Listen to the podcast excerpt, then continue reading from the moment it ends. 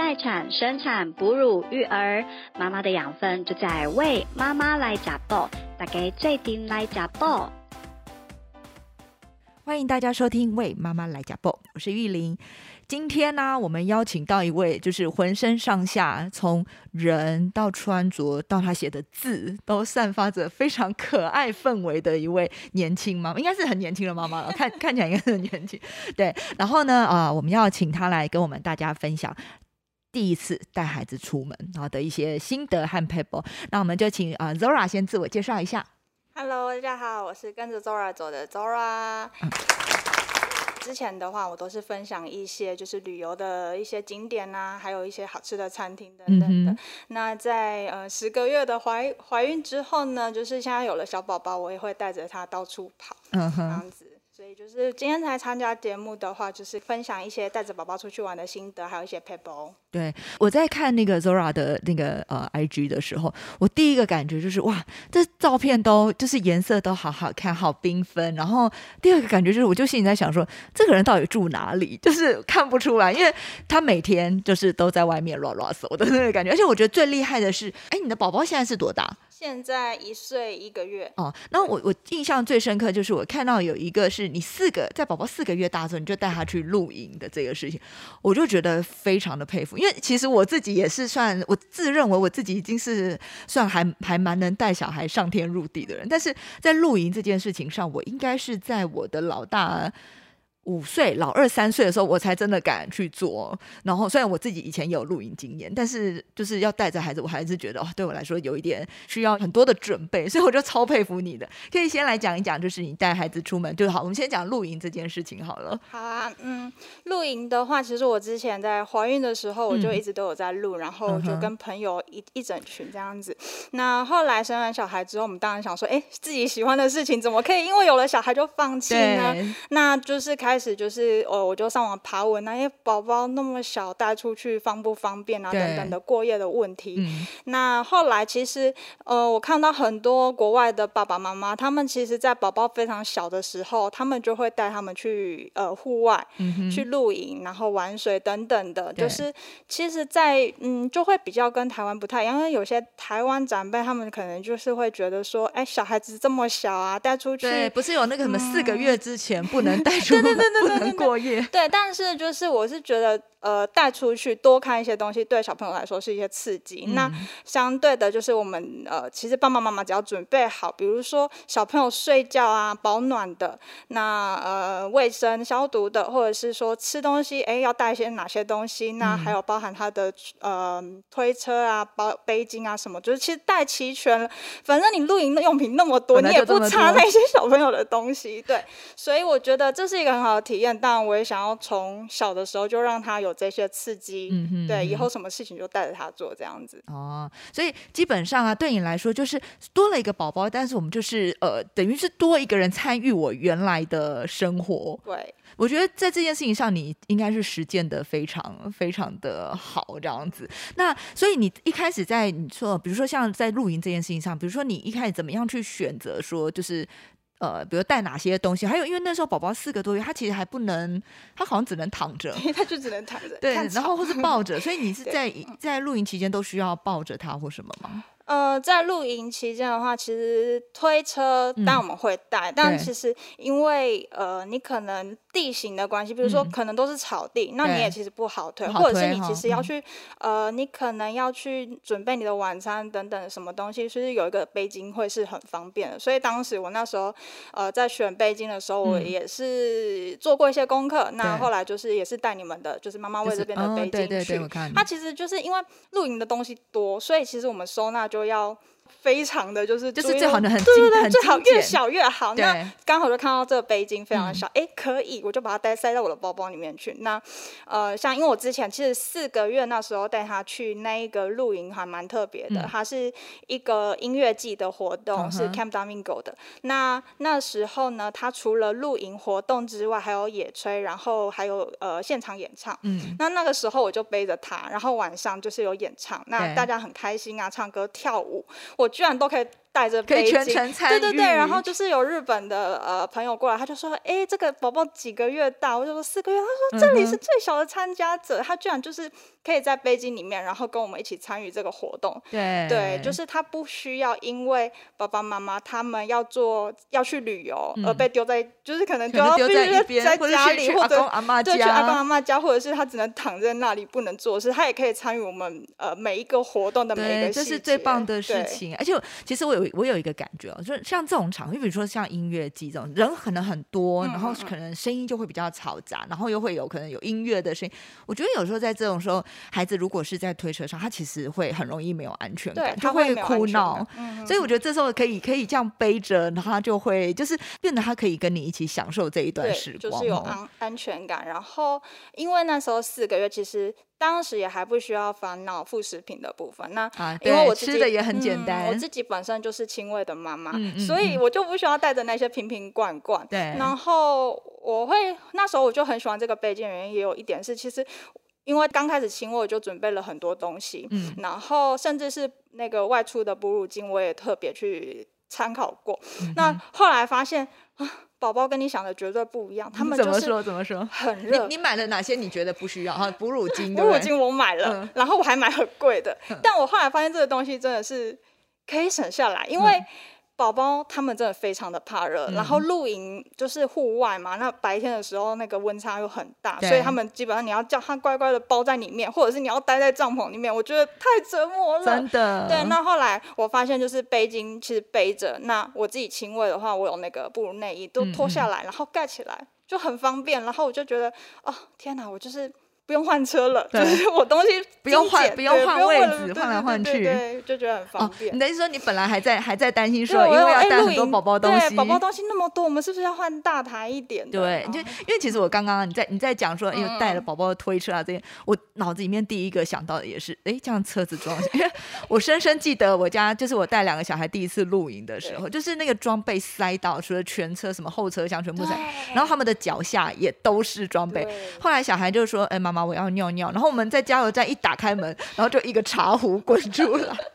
然后我就觉得一切太荒谬了，你知道？然后就更想说，哇，如果是小 baby，他可能需要带的东西会更多哈。更多，所以这真的有时候精精简一些会非常非常的重要。而且我还我刚刚讲到那个推车草地，我还看到你有在那个亲近，对。然后你说就是因为有帮人家扛过推车这件事对情，对对，就是之前我朋友的小孩去嗯那边，然后那时候我自己还就是还没有怀孕，刚结婚嘛，然后我们就带着他的小孩，然后妈妈包，然后又一大一台推车，结果嗯哼到千金，哇塞，千金居然都是楼梯，然是啊。后不是楼梯就是草地，然后我们就在那边一起扛那台推车，然后小孩也很热，然后推我们就是整个就是手大小孩小孩徒手抱，然后其他人，那还好你对们去的人多哎、对，然后后来我就自己去的时候，我就跟我老公说：“哎、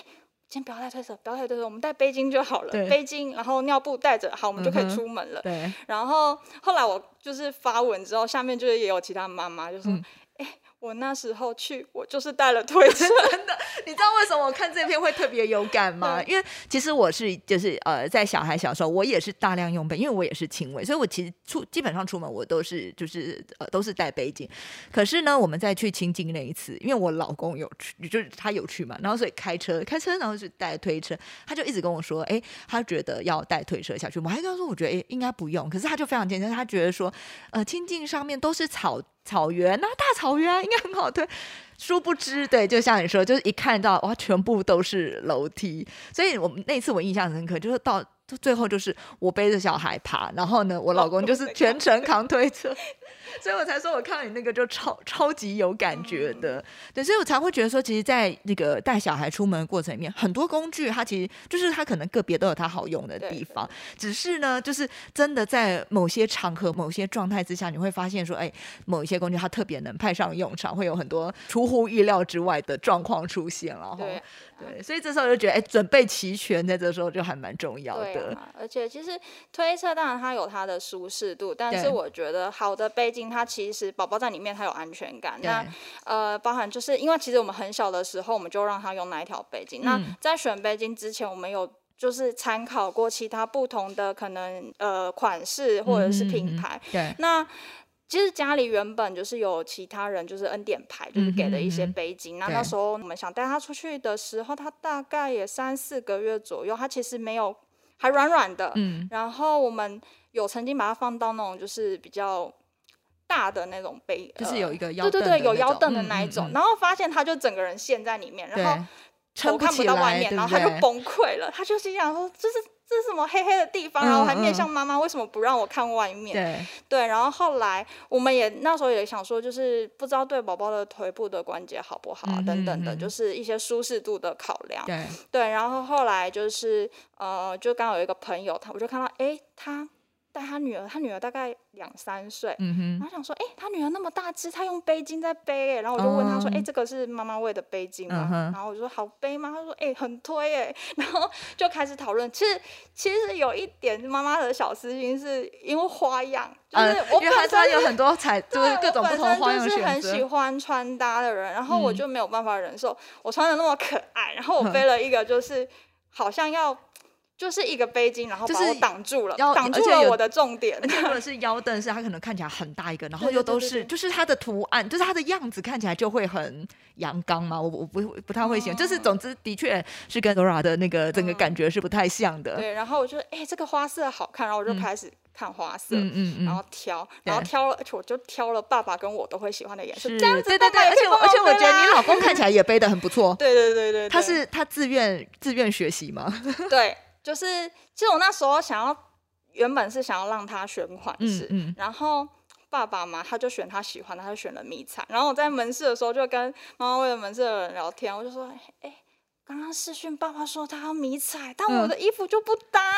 然后我们后来讨论完了，后来因为我自己的话，我知道我女儿怕热，所以我后来是选她凉感的那一呃，比较款。凉感的对我。真的觉得有差，就是嗯包含因为小朋友出去，你可能要常常消毒你身边的所有的东西，所以我们可能出去就会洗。那对也干得很快就是很重要。没错，没错，就是一般的呃背带的话，像腰凳那种，你可能很难很难这样子清洁啦。尤其像现在疫情期间，其实出门之后回家，所有东西都要洗一趟，这时候就会觉得哇，背巾好清洁这件事情真的非常非常的重要，这样子。哦，所以所以你们两个在学背巾的时候，他有花比较多的时间或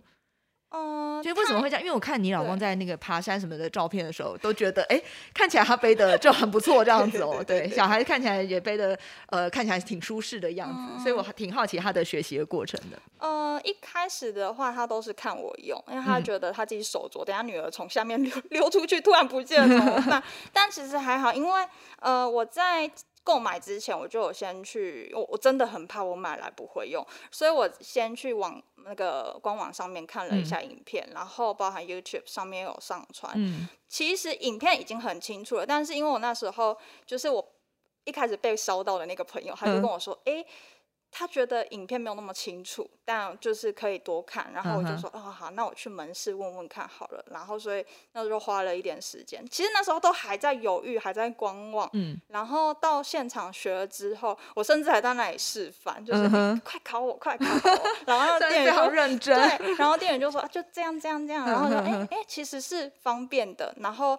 我就说，哎、那我回去背，我就就买了。然 后我就说，那我回去背背看。然后他就说，其实有问题的话，到回去门市，你甚至就是你真的，因为呃门市有假的婴儿的嗯娃娃，对然后你回去之后不会背，其实其实到门市去学，我是觉得都很快，而且就是我那一天我还特地就买的时候，我就赶快跟我网友说，哎、你超放火的，我买了。嗯然后我就说，你看我背起来，他就说，哎、你背的很好。然后我就想，嗯，那马马上又得到正增强，就更有信心了。对，然后后来就一开始我先生不敢背，嗯然后后来他就看了，哎，就其实步骤是简单的。对，然后他后来，而且他的圈就是其实它看起来好像是一条很简单的布，但它整个固定的效果是好的，嗯，所以真的就是宝宝不会从下面跑掉。对，就是用起来宝宝舒服，然后其实家长也会挺有安全感的。对，而且我觉得在背的话，因为它是很小孩是很贴近自己嗯嗯父母，嗯，所以他们其实呃，在里面都是稳定的。对，所以跟着你们上山下海一路不会惊没。错对我看 别人肯定那个你们潜水，他也可以在旁边，这样就真的是从小就跟着爸妈这个上山下海，真的是非常棒的体验。所以像你刚刚说，你小孩已经一岁多了嘛，所以他一定已经也经历过，就是呃从可能四个多月那时候亲喂很方便的阶段，那慢慢的进副食品的时候，你在带他出门的时候，怎么样处理副食品这件事情？呃，副食品的话，我都是让他自主进食走 L W，、然后我们出去的话，就是嗯，当然我们在就是在家已经习惯让他做餐饮这件事情，所以其实在外面的餐饮怎么样，我们就丢着让他自己嗯进食。只是现在因为也嗯，应该是说不管有没有疫情，爸妈带小孩都是会比较担心一些细菌啊、卫生啊对对对。等等的，所以呃，后来看到妈妈会有推那个抗菌喷雾，我觉得这个真的很哎，棒。原来你是我们忠实爱用者有，耶而且我买超多，就是因为它那种有特价吗？还是什么？然后我就有囤，可能是刚上市的时候，好像刚有什么上刚香购还是什么的嗯，上好像是。然后，然后我我后来买那个，我我觉得它很棒，原因是因为它跟呃跟酒精不一样，因为酒精它有一些东西，比如说木头的桌子，那个就喷了会。变色，对我之前就是那时候就很勤奋的在嗯打扫，因为啊想说小孩出生了怎么办，要什么地方都弄干净，然后我就开始，我的化妆台是实木的，嗯我就用那个酒精去喷，然后想。嗯会白白白的。的是还没干吗？在喷，然后我的桌子现在到现在还是白的哎，，我跟你说，你可以上网去查，我有看过人家好像有一些 用牙膏破解法，的，有有有有人说就是呃白白的地方用牙膏牙刷去刷，有简单啊，但是就是后来还是想那一开始就不要喷酒精就好了。的对，后来我觉得那个抗菌喷雾很好用，而且它它喷的范围很大，其实用量真的是省的。嗯哼，对啊，嗯那像外出的话，一些餐桌，餐桌是一定要的。对那回家的时候，妈妈包其实有时候我会直接用那个喷，然后再、再晾干，就是我觉得是必要的啦。对而且现在又刚好是疫情的关系，期间对，。我觉得它那个大大容量，就是那个大罐的那个喷雾，真的是像我像我最近只要带小孩出门，因为虽然说都有提供隔板或什么的，嗯但是真的会就是自己还会想要再清洁消毒一次，对我就会觉得那个整个大面积的喷真的是方便多。很方便，而且用量是省。对，然后像我有时候出门啊，现现在因为没有之前那么紧张，之前可能哎，又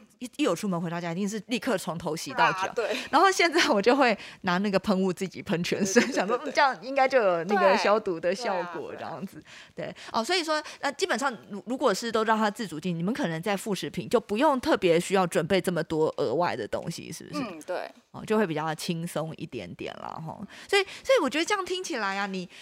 我觉得这种这种整个带孩子的方式，感觉还就是呃，孩子挺融入你们的生活的哈，嗯就真的不是我，我觉得我自己当初啊，在呃，就是这个生小孩之后，有一阵子我也在思考说，哎，到底就是感觉好像带孩子出门这件事情，好像要想很多，然后会不会很麻烦？然后后来呢，我记得深深记得我有一个那个大学学长，他也是就是小有名气的那个就是旅游作家这样，然后我就问问他的他的心得，他就说其实你不用想那么多，那你就把孩子当成是你多一件行李，然后我就嗯，好像这样听起来一切就没有没有这么的困困难，对，然后反正就是我们做什么他。跟着跟着我们一起，就我觉得从你的生活里面就完全实践了这个事情、哎，对啊，因为觉觉得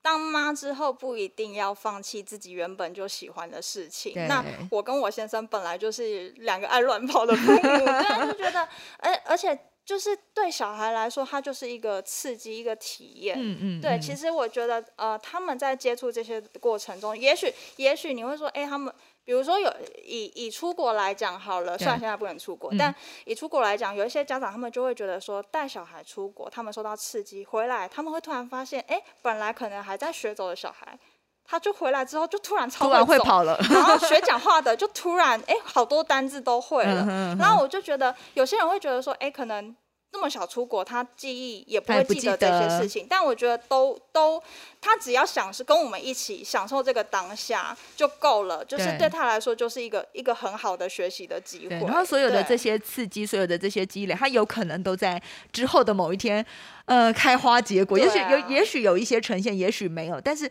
这些都是就生活当中的嗯历程。然后孩子可以有这么一段时间跟着我们，就是这呃二十四小时要跟着我们过一做一样的事情，过一样的生活。其实。其实我到现在想起这件事，我都还是会非常感动哎，我都会觉得，呃，我还我还蛮庆幸自己当初决定，就是呃，可以陪孩子一起一起长大这件，这时候想起来就会觉得非常非常的值得。对，我老公非常的骄傲，他说：“女儿现在才才几个月，才几个月，他已嗯经去露营了几次，他就非常骄傲，就是不知道爸爸的几路几路爸爸对对对，爸爸的成就感到底是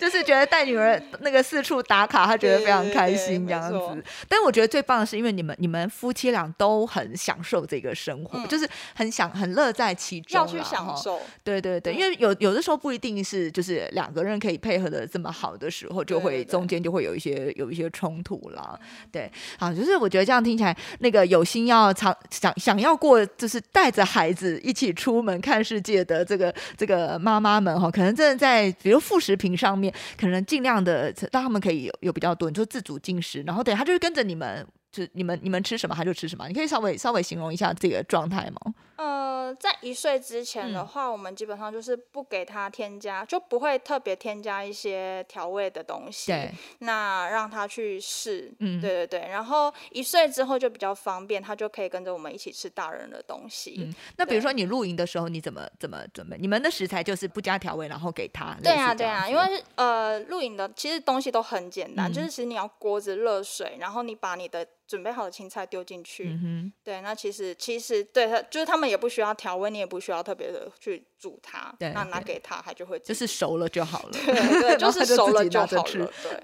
它就是那个蔬菜，然后可能呃煮过之后，比如花椰菜，那煮的软软的，它就可以自己自己对，这样啃因为其实四呃四个月开始吃副食品，嗯那这个阶段的话，因为他小朋友他还不会做，他就是软软的在那边。那其实呃，你可能就是透过爸爸妈妈喂食，就是从泥开始等等。嗯那这个的话，其实我们在最早的时候，我有曾经有试着喂过他，嗯，但是我觉得每一个宝宝的个性不一样，嗯有一些妈妈可能会很纠结，就是副食品的量，就是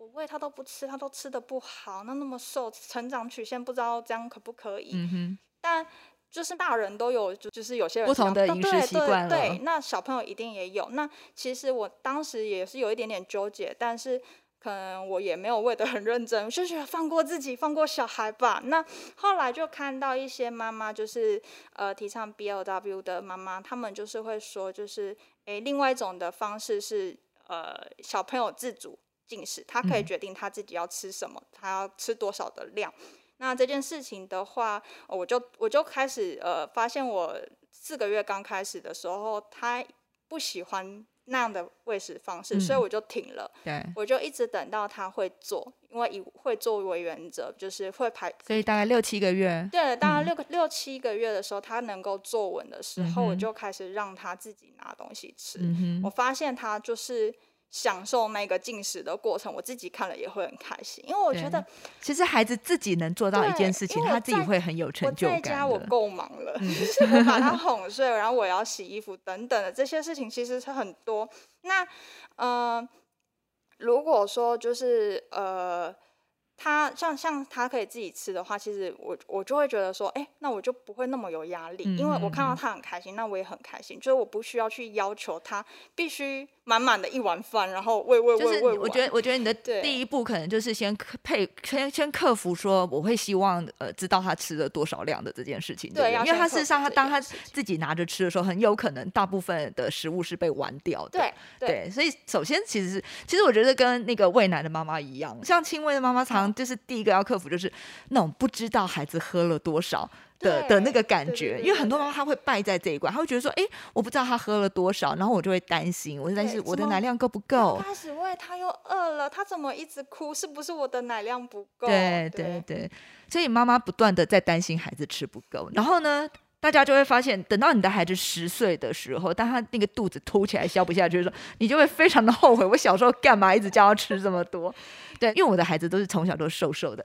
然后我都一直那个，就是有别人在面问我说啊，小孩会不会太瘦？我说，我就说减肥这种事情，就是等到他十二岁的时候，他就会开始人生当中每天都要为减肥这件事情烦恼。所以我觉得这件事情，我们从小宁可就是瘦瘦的，然后就是让他这个烦恼晚晚一点再面对这样子。对，所以我觉得常常真的常常在照顾孩子的时候，很容易会陷入这样子的迷思啊。所以你一开始给孩子尝试的食物是，就是他要容易拿取，对不对？对手指食物，嗯嗯嗯就是呃，其实其实呃，等他会做完之后，嗯。形式就不拘，因为你可能啊，当然一开始是先从软的、大的，它好抓握的，嗯比如说花椰菜。对，那红萝卜烫烂嗯一点，对。对，然后再慢慢进阶，就是可能玉米啊，嗯对，哼，到肉类等等的，就是大的东西，再配合他的手部的动作，嗯就是精细精细动作的那个发展的部分。它其实从大，然后慢慢在变小的时候，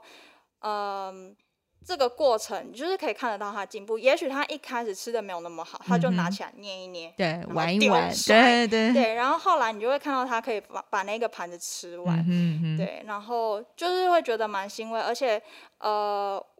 他的确，我觉得有些人会说，就是呃，吃一咀让宝宝吃一些手指食物去咀嚼的话，会比较对他们的语言发展等等的是是，或者是精精细动作的发展，其实是好对，的。因为像你刚刚讲到的玉米，其实的确是有一些，比如说在呃语语言的发展比较迟缓一些些的孩子，的确医生也会建议就是多啃玉米。然后，而且我发现其实有很多很多人的照片，小时候都有拿着一根 玉米的拍照，而且小朋友都很爱。对对，所以玉米真的是一个还蛮适合蛮适合给小孩的。但到现在像一岁的时候，其实，嗯在一岁之前，就是呃，就会发现他的确在语言的智智慧量，嗯还有一些手部的精细动作的话，就是他发展是就是还不错的。嗯嗯，所以我嗯觉得也许是这个部分有帮到他。对但但是这些都不重要，其实他只要享受那个那个过过程，而不是很辛苦的。拜托你吃掉，对，然后然后被被强迫的喂哈对什么那时候，真的是，呃，因为我觉得带新生儿真的很累。那时候真的，他因为亲喂，可能他也黏，然嗯后有时候我要可能他睡了，好，我要赶快去做副食品，结果他又醒了，嗯。那怎么办？我就对背巾又派上用场，我又会把他背着，然后去弄厨房弄我的东西。对，所以其实有时候妈妈真的要适时的放过自己，也放真过小孩。的真的。对，然后选择最适合你们的方式啦，哈，对。这个真的是嗯蛮重要。而且我觉得，就是其实我觉得在整个育儿的过程里面，我们其实是一直在调整自己的脚步，就是不管是像你看看你刚刚分享到喂食的方法，然后或者是说我们说工具的选择，其实它是一直在一直是动态在变化的。所以相对来说，我觉得对这对妈妈来说也是一个很就是也是一个考验，我们要及时的发现说，哎，现在可能是需要做一个调整的时候，对对对哈，这样子。所以其实这个育儿过程对妈妈来说是其实是蛮大的一个挑战的。这样是小孩跟妈妈都在学习，对对对，哎，那那你现在小孩离乳了吗？还是还有还有在喂？还继续亲喂。哦，所以你现在还有在亲喂，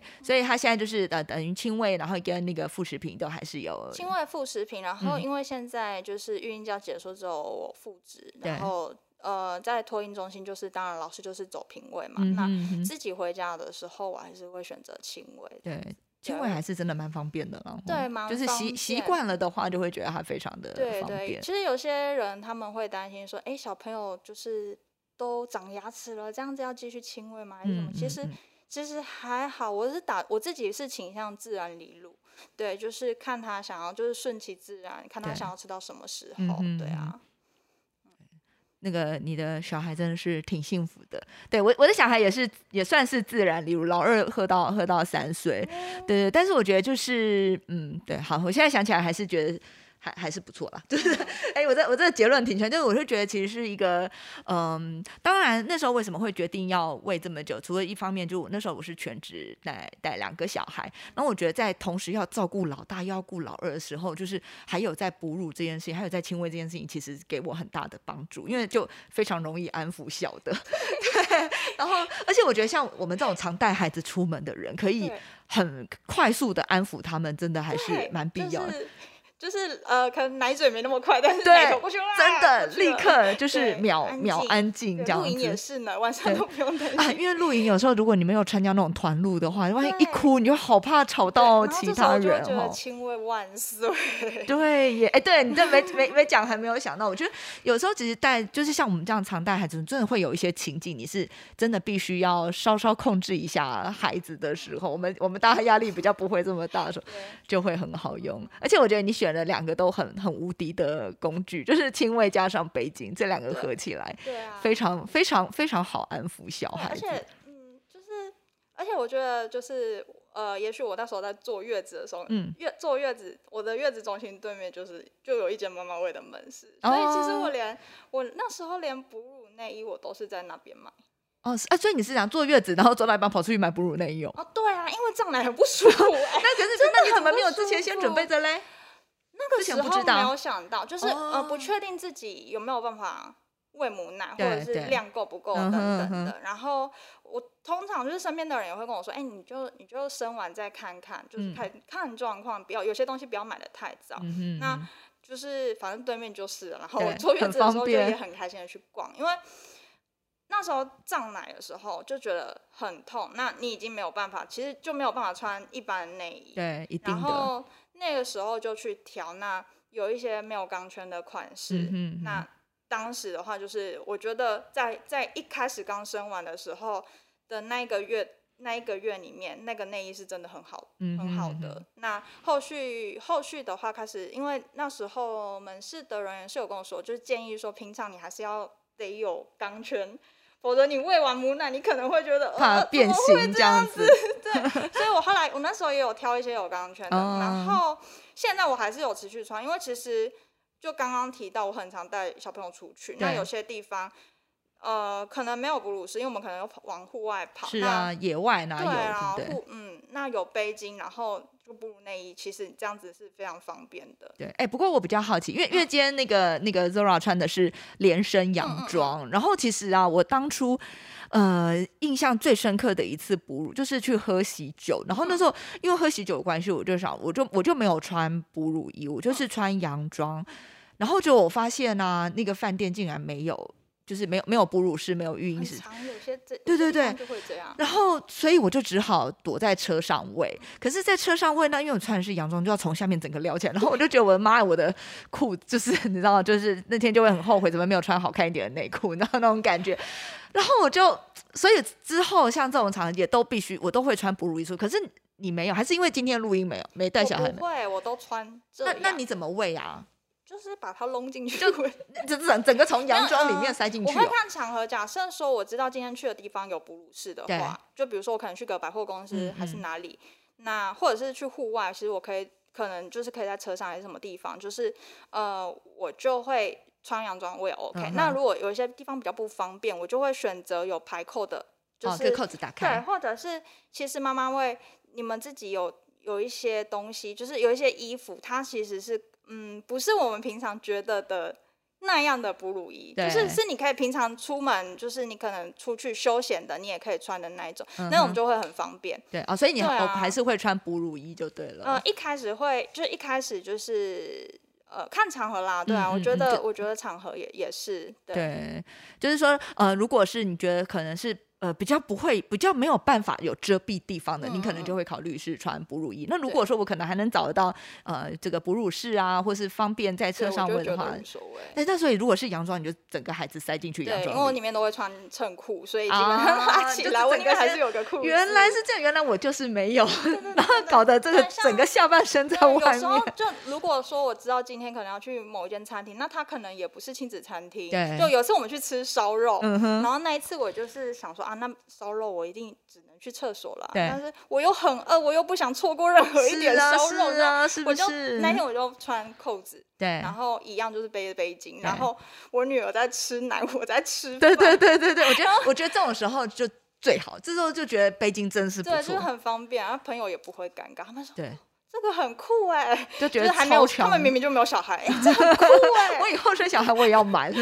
马上就会产生这样的心。因为我觉得这这个好处就是啊，我们也不用跟老公在那边轮流来轮流去。像以前就是小孩刚出生还没有那么上手的时候，常常要吃一顿饭啊，就是那个时间无限延长，因为可能还没有办法，就是比如说带背背的这么好，然后吃东西，一开始还不知道可以这样做就会变成说，呃，可能老公先吃，然后吃了之后再换我吃，然后然后我吃完再换，那就总之整个就是轮来轮去，然后每个人就是吃的菜可能都是冷的啦，或者什么，然后就会觉得好麻烦哦。那还可以轮流是还好，有时候小孩饿，你是只找妈妈你没有办法控制他，就是他就是要你马上立刻我要对喝到奶，就是，我也曾经就是那种嗯。没有，那时候那可能场地就是座位的限制，没有办嗯法这样直接喂的时候，我曾经到厕所去，我就心想说，天哪，我为什么要站在厕所喂奶呢？就是为什么小孩要这么热，然后我要站在这里喂奶？我就觉得对，太哎，我不方没我没有在厕所喂过奶，你在厕所那所以就所以你就说是站着，站然后然后那怎样背巾背着这样背子，背巾一样是背巾，就是然后就是站在里面，对啊，然后我就会默默的想说，啊好不友善。对啊，那么，因为其实有些地方是，倒不是说你觉得旁边人会有什么异样眼光还是什么，嗯。而是那个座位就是就是是不方便的。对，就是可能位置太小，你根本没嗯没有办法可以那个哦，就是空出空间来，太挤啊或者什么的。对，不然我之前我我我还蛮常在那个交通工，就是什么公车、捷运啊上面哺乳，都觉得用用背巾这样用起来，其实都还蛮方方便的。对，哇，真的是，呃，我觉得，我觉得带小孩出门越多次，你就会遇到越多的这种就是突发的状态，然后不断的危机处理，然后自己的功力就会越来越强，越来越好。哎，那你在妈妈包的选择上，你有什么样的心得吗？还是你你没有你你有特别准备妈妈包吗？有还是有，因为后来的话就是，呃，因为我后来他去托婴中心之后，嗯嗯他其实我们后来还是有带奶瓶，就是有时候哦也是会备着用，那一定还是要有妈妈包，否则嗯我的背包都是那种 很小拉的。对对，那妈妈包当然就是。呃，拿取方便，那嗯哼轻背起来当然是轻，然对后还有它的花色也是我选花色一定是你非非常非常在意的，就啊对啊，了。不能一背出去就是哎，妈妈包，不行不行。你还是要，虽虽然你已经是妈妈，但是依旧要保持少女风格就对了。我觉我觉得你有非常实践到这一点，因为如果看看你的 IG，还看就是没有看到宝宝照片，真的不会想到说就是对，已经已经是个妈妈了呢。有些网友会说：“哎、你生小孩，你生完了，因为我衣服本来就比较宽松。”对啊，哦，就看不太出来。可是你产后身材好像也恢复的很快很好哎，因为我看你那去垦丁潜水的照片，那个那个他穿那个泳装，然后看起来小腹完全平坦了、我那时候心里还我还我还很认真的看一下时间，想说到底是生小孩前，哦就是是不是怀孕之前的照片拿来张冠李戴这样子。那时候好像他两个月吧？对对，我后来对后来我有很认真比对对，一但我下。真的觉得应该是喂母奶消耗的热量。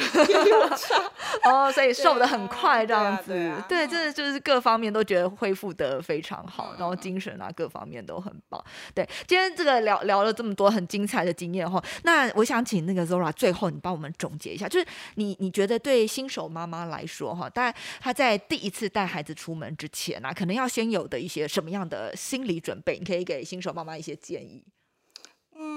嗯，因为我身边目前最近还蛮多朋友，他们都是刚生完，所以蛮多人咨询你的，对，没 错，这时候我就会觉得啊，很开心。我对现在可以以过来人的身份来讲，就是大家其实都会很担心，就是新生儿，就是觉得他们啊好脆弱哦，什么都要小心，什么都要呵护。那，其实我觉得。呃，与其去想说宝宝会不会这样那样的时候，你就是做好你的准备。你只要把你自己的心态调试好，嗯哼，你就把他带出去，对，那东西准备好，别不要造成你们两个的困扰。就比如说像北京啊、交通等等，你今天要去什么地方，那你应该要带什么东西给他。嗯哼嗯那呃，穿戴，然后还有就是消毒的一定要嘛，这些东西你都准备好了之后，你就出去吧。就是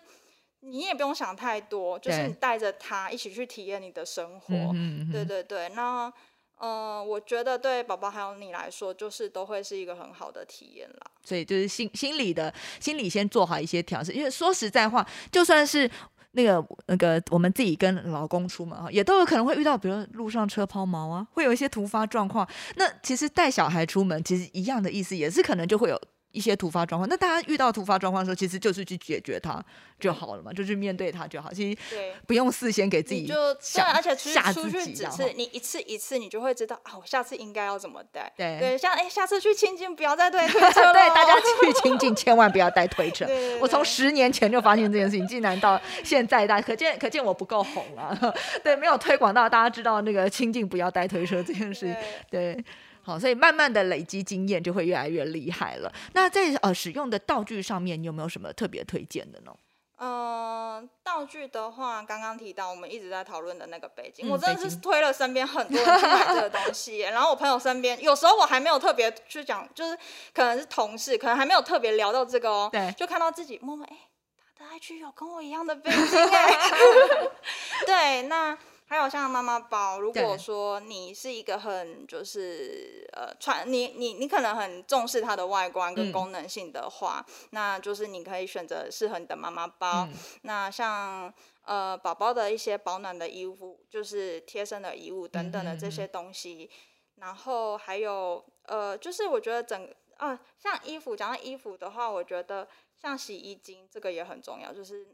呃，当时很多朋友会问我说，比如说刚因刚生出来，大家说，对哎、那你用什么洗衣精嗯啊？对啊，对你有什么东，大家都很担心。可嗯是这个这个的话，其实你就是当了妈妈，你就会很多时间会一直在划手机做功课。对，就像我那时候在坐月子，我也是，哎哎哎，对面就是妈妈味，我好像可以去买一下、哎可以去逛一下这样子。对，就是呃一些东东西会让你的生活变得更便利，就嗯是你不会觉得出去玩是一个麻烦的时候。对对对就是我觉得呃好用的东西，它会帮助到你这样子。嗯嗯，所以这个钱你就会觉得花的非常花得值值得啊对，只要能换来我们一时的安乐。就是不要花钱缴作也，就是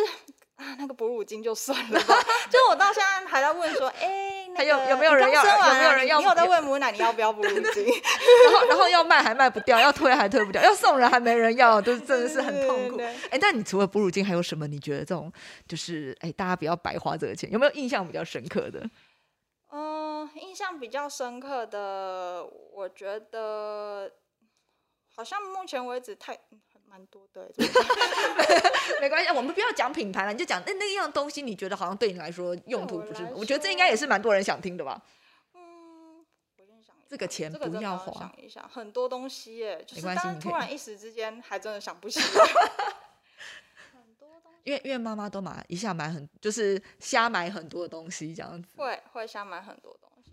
我可我现在一时之间想不到。哦，没有关系。因为哎，如果下次有机会，也许可以嗯给可以跟你聊一下那个什么东西不要买，有没有买错最贵的心得？好像又可以做一个另外新的主题 因。为我们一直很想做这个，因为真的哦，因为其实我觉得对对妈妈来说，其实钱真的不是问题，所以大家都很很愿意去尝试各种推陈出新、各种新的东西。可是呢，就是你花了钱买了这个东西，然后发现不合用，或是反而帮倒忙，就是你不好用也就算了，结果反而还让你更麻烦，那这时候就会很堆心瓜，就是那种感觉。啊而且你还要把它弄给别人。